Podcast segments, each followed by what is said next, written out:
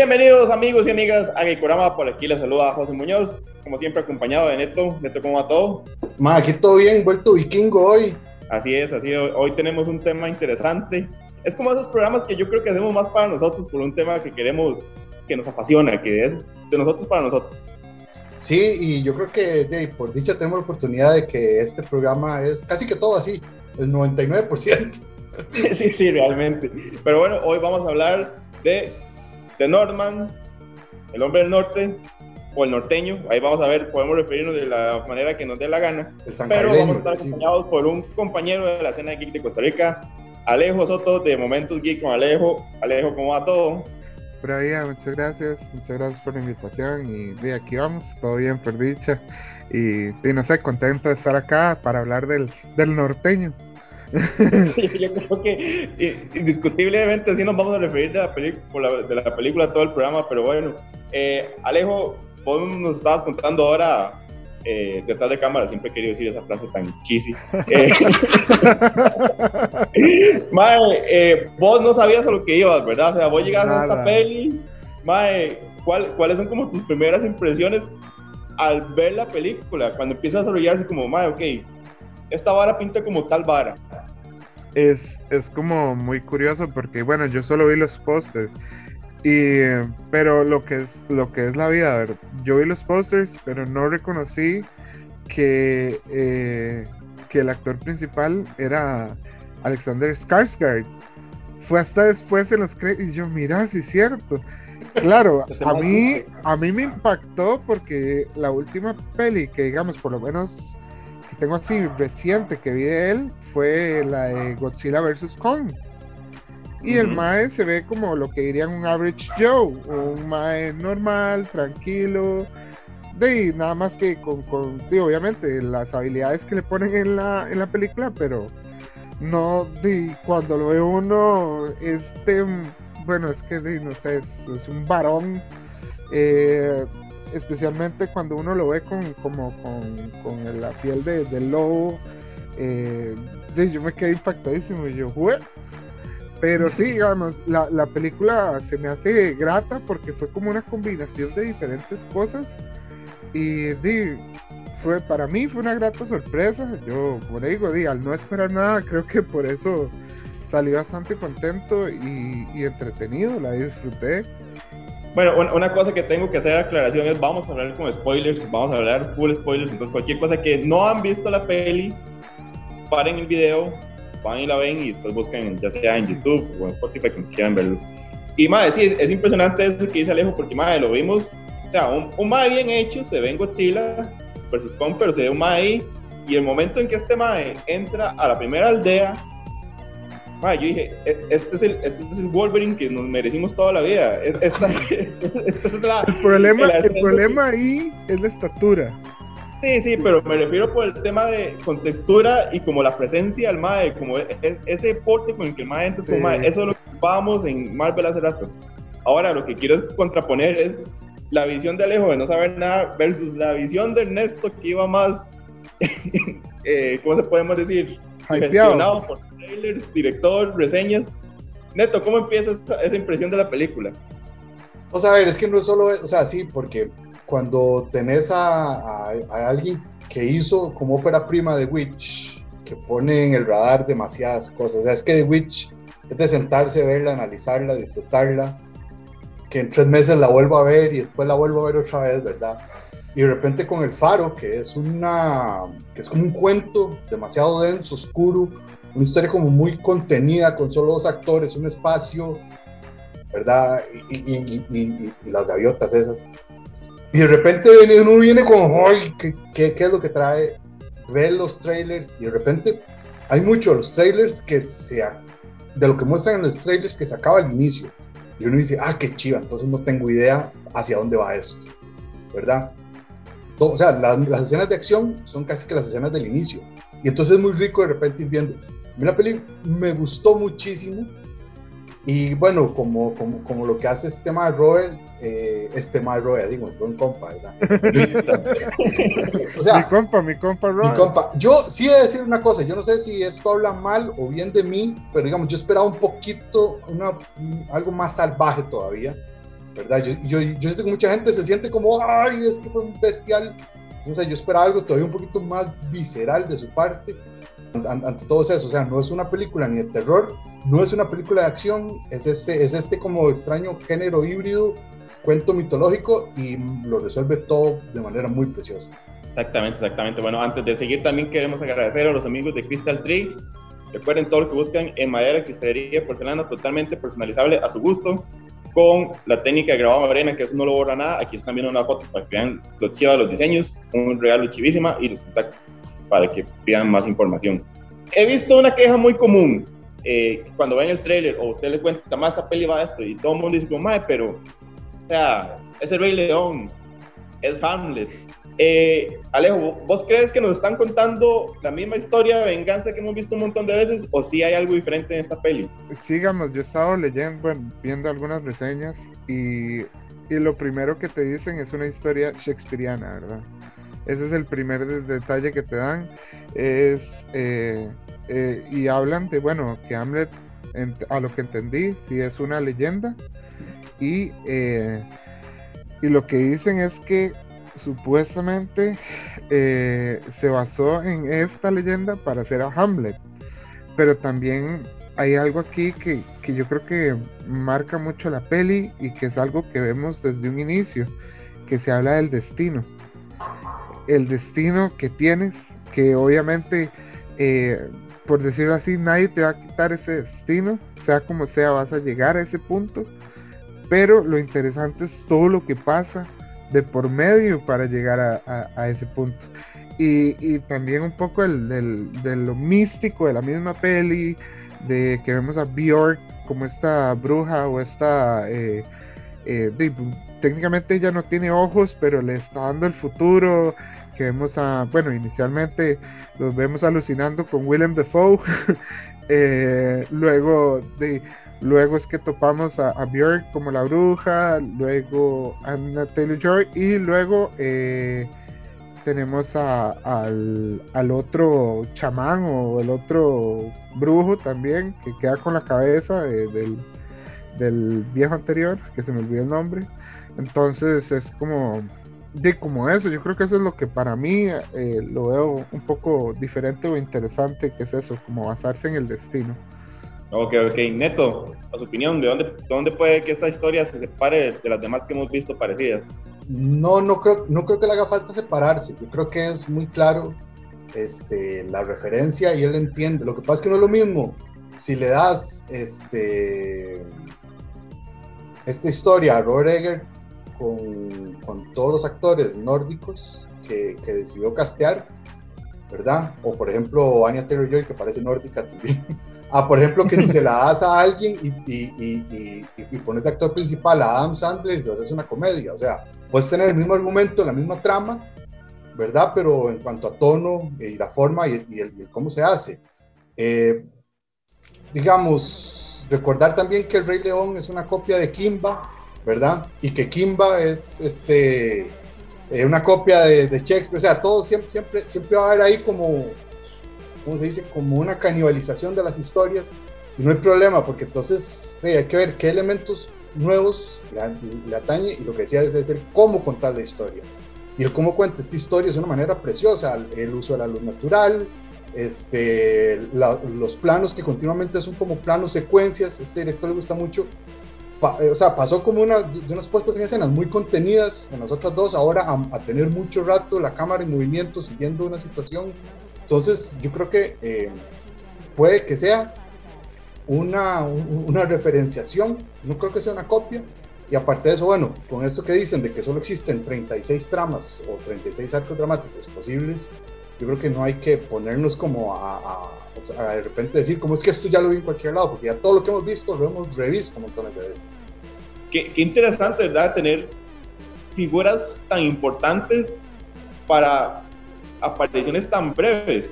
Y por apariciones breves no quiero decir que no sean importantes, pero digamos, la aparición de Bjork son un momento y un flashback, pero igual es súper importante para la historia. Igual William Defoe son dos, tres momentos y cuando aparece su cabeza, que también es súper importante. Incluso ver actores que estuvieron en La Bruja, como la papá y, el papá y la mamá, nada más para que aparezca un momento. A mí me da hasta como playa, porque digo, pucha, más o más tuvieron que viajar para aparecer tres minutos, pero ¿cómo jugás con eso, verdad? De, que de son actores que aparecen poquito, pero no son apariciones gratuitas. Bueno, imagínate lo que, se lo pongo así, imagínese lo que se ganaron por ese poquito. Sí, sí, también. Tal vez pero, más que otros, pero sí. De Björk supuestamente estaba retirada del cine. Y volverla a ver, y aunque sea por ese breve instante, eh, bueno, esos minutitos que nos regala durante la película, creo que es, es genial. Y, de, a pesar de que nos gustaría verlos más, creo que se da a entender que no se les puede dar más porque lo que tienen que hacer lo hacen y lo hacen bien. El atuendo que le crearon, el escenario donde la pusieron, todo lo que le crearon a Björk fue tan chiva que uno sí que queda con ganas como de más. Y por ejemplo, tal vez verla aparecer en un momento donde tiene una visión y verla a ella ahí en, en, esos campos donde ahora el, el, el, rey está viviendo, hubiera sido demasiado chiva pero está bien. Y lo de William Defoe, puta, sí lo necesitaba más al Chile, o sea, ya, o sea, porque por lo menos el, el, el, trabajo de él es ser actor, entonces eh, de, debió que entiendo que salga poquito. Ya ha actuado, pero no es actriz. Pero el trabajo de William Defoe sí es actor, entonces a ese sí lo puedes tener horas y horas ahí, ¿verdad? La, la, cabeza inanimada de William Defoe nos dio mejores actuaciones que más de una que hemos visto en las últimas películas. Morbius. Ay, lo iba a decir, pero no lo voy a decir, pero bueno, y gracias, Alejo, por completarme la idea. Robert venía acostumbrado como a un trabajo de, o a un budget, un presupuesto más bajo, entonces la cantidad de actores era mucho menor. Ahora esta película, entonces de, también estamos viendo una película llena de, de, de bastantes actores extras y demás. Entonces yo creo que de, lo hicieron bien. Y a lo que tengo entendido, sí, sí hubieron. Si hubieron varios recortes por parte del estudio, me parece. Eh, de, de, escenas. Porque sí, sí parece que estaba más extendida de, de lo que. De lo que ya era. Ok, ok. Bueno, antes de seguir, vamos a agradecer a los amigos de Samurai CR que nos dieron estos vasitos muy chivas. Ya la vez ando aquí la camisa de los ratones de Usui. Ahí tienen estos vasitos. Con ellos pueden encontrar camisas, la camisa de Evangelion que tienen esto, obviamente también. Eh, mousepads, estuches de teléfono. Ahora tienen unos stickers lenticulares que ustedes los mueven. Son 3D chivísimas. Ahí les dejamos un poquito para que lo vean. Y aquí están los contactos.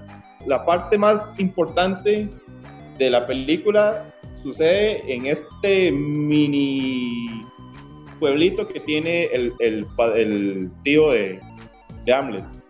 Entonces eso me, me, da como la sensación de que al final de cuentas este Mae siempre termina buscando esos lugares aislados, donde se reduce más la cantidad de casting, aún así es un casting más grande que lo que hemos tenido antes, pero me recuerda un poco como, bueno, La Bruja eran los más aislados en el bosque, en el faro los dos más en el bosque, siempre hay un sentimiento como de esos más están ahí.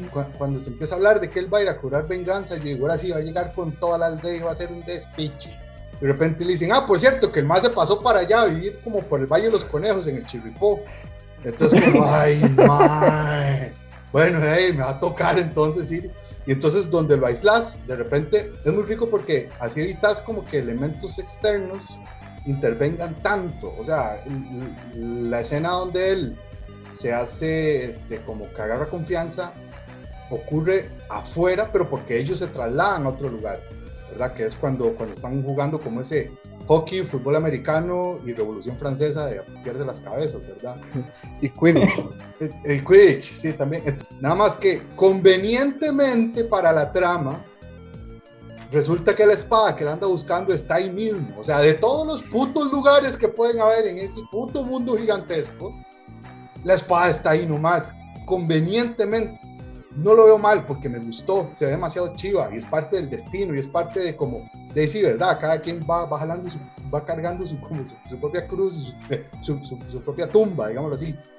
Pero es, es, como curioso que, no, o sea, la espada no está al otro lado, no, mira, está aquí justo donde ocupas usarla para matar a tu tío. Y el volcán también estaba cerca. Y el volcán, exacto, sí. hablando de, conveniencias de guion, el hecho que la espada solo sirva de noche o, o, en el volcán es un tema así como bueno para la trama o puede ser como un atajo de guion? ¿Cómo lo sentiste vos, Alejo? Porque sí, definitivamente todas las loqueras sí ocurren de noche. Todas las, las, escenas, digamos, donde él se vuelve ahí berserk y, y se Raimundo y todo el mundo. Pero yo creo que es parte de, la misma de, la misma trama de, del misticismo de la espada y todo. Y, de hecho ahora que, que, Neto menciona lo de la espada, a mí me gustó mucho particularmente esa escena donde él llega por la espada, pero fue como ese juego de realidad y, y digamos como imaginación también, porque de, de un punto a otro cambia la, o sea, mueven la toma y nada más él está así de pie y yo, wow. Bueno, antes de seguir, vamos a agradecer también a los amigos de Elementos 3D. Recuerden todo lo que ustedes ocupan en impresión 3D con la versatilidad que ofrece esta técnica. Ellos lo asesoran en todo el proceso, moldes, renders, pruebas, hasta la propia impresión. Ellos lo asesoran y queda con la mejor calidad. Yo no sé si yo estoy demasiado sugestionado de estar viendo gameplays y videos de fails de Elden Ring pero, a mí el relato me pareció demasiado de videojuego. Porque era como esa vara, ok, madre, usted tiene que cumplir esta vara para que le den esta vara, y usted tiene que cumplir esta vara para que le den esta vara, y usted solo pagará con este madre aquí. No que sea algo malo, pero no, no sé si, si, soy solo yo que lo sentía así. En Elden Ring, Elden Ring sí es como una un caldo cultivo de todas las mitologías y todo lo que existe. O sea, tenés un mae con una bacenilla en calzoncillos, en katanas, tenés un samurái, tenés un monje, tenés como de todo un poco, ¿verdad? Y por supuesto que hay ciertas mezclas como de, mitologías que te permiten explorar cosas, extrañísimas. A mí, digamos, de, de, de, esta peli me encanta todos los, escenarios, toda la mitología, todo lo que usan. Este, si uno no es muy letrado en mitología nórdica, va a perderse ciertos detalles que yo me los perdí, pero que después llegué a ver videos que hablan de eso, ¿verdad? Yo no soy letrado en nada, yo lo más cercano que estoy es a jugar el Dios de la Guerra 4, entonces, ¿verdad?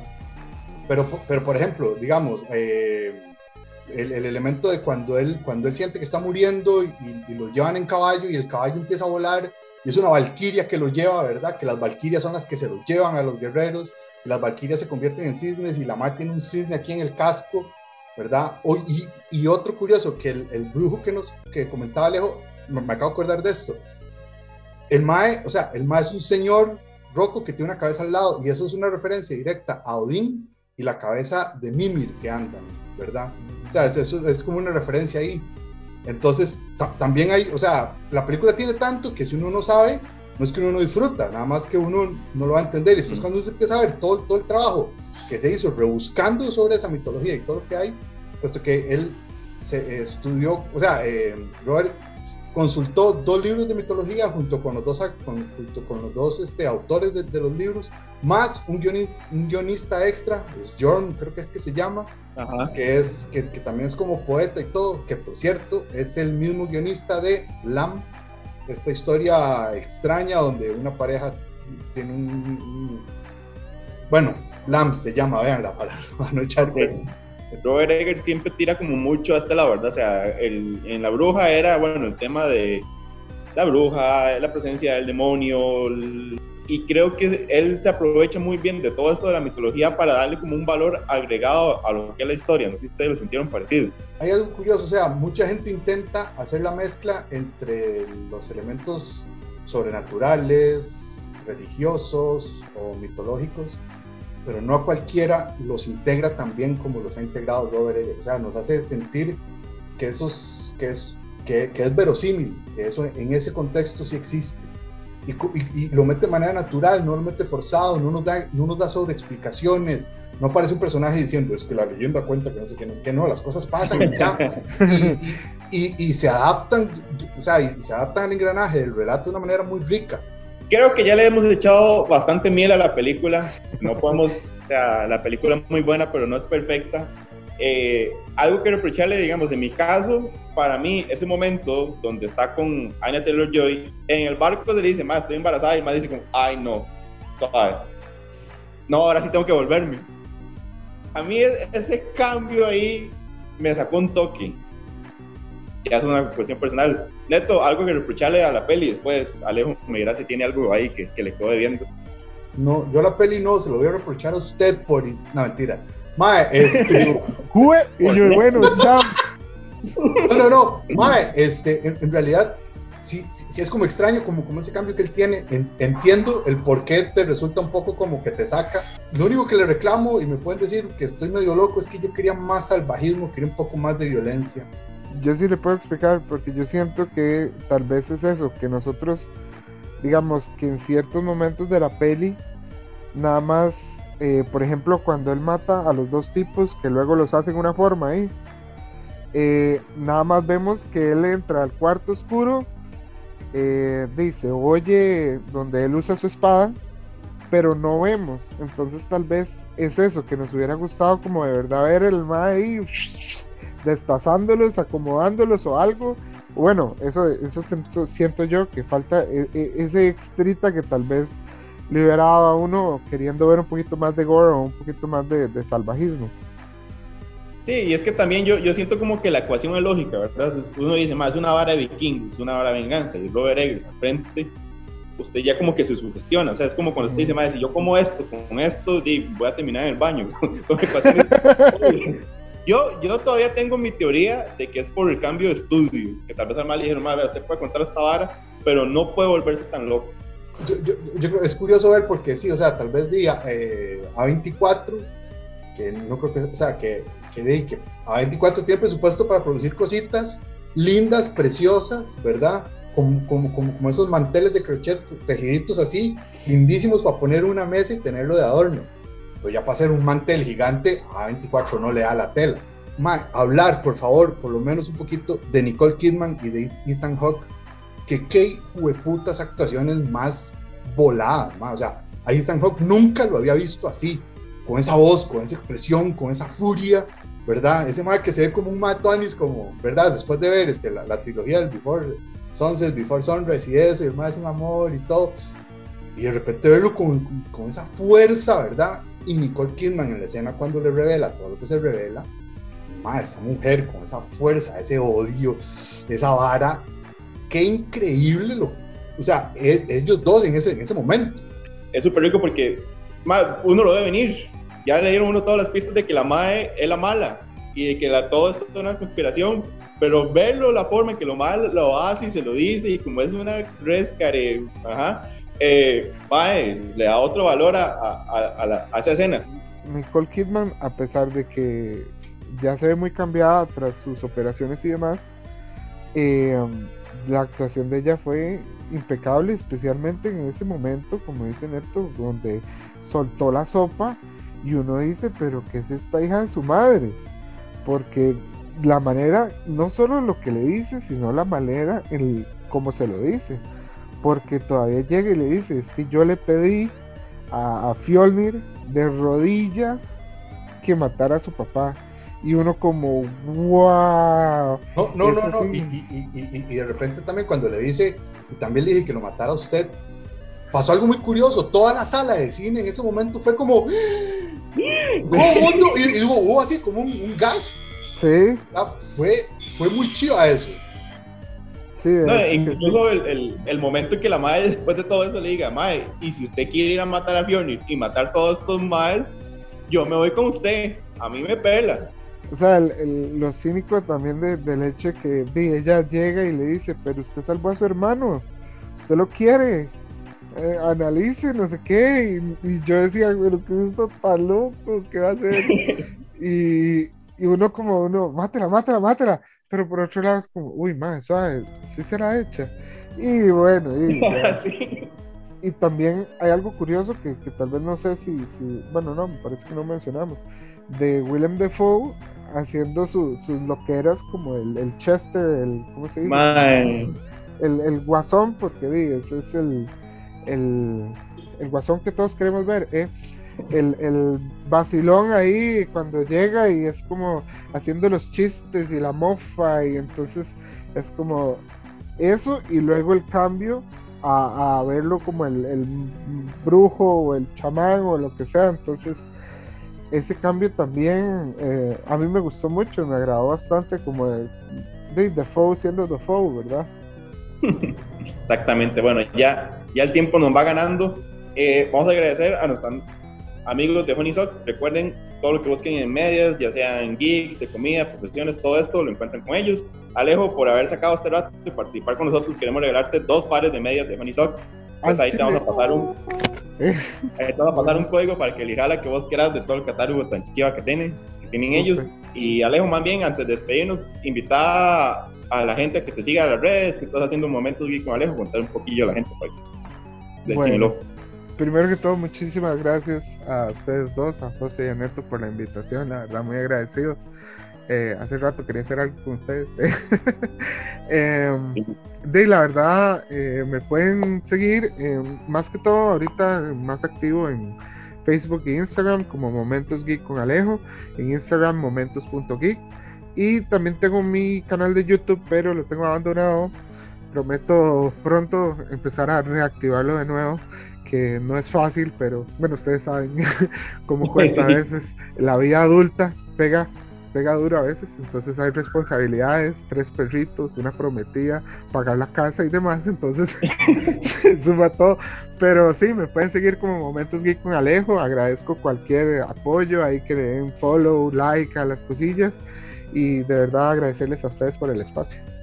Buenísimo, igual ahí estás participando, ¿verdad? Los, los lunes con, con Jera y la gente de YouTube. Ajá, estamos los lunes en Happy Monday, hacemos el, el es un Facebook Live por nuestras páginas, que sería Revista Yume, bueno, la mía, Momentos Geek con Alejo, El Gordo al Cine y Foxo. Entonces esas son las páginas y ahí de vez en cuando alguno que otro invitadillo. Ahí un día se pueden llegar también. Tenemos que montar algo ahí para que lleguen a vacilar. De fijo, de fijo. Saludos ahí a todos los compas, a Foxo, a, al Gordo al Cine y, a, y al buen compita de Jera. Ahora sí, nos vamos despidiendo. Lejo, de nuevo muchas gracias. Tico, muchas gracias. Nos vemos en el Valhalla. Nos vemos en el Valhalla, espero que no pronto. Pero bueno, chao, que la pase muy bien.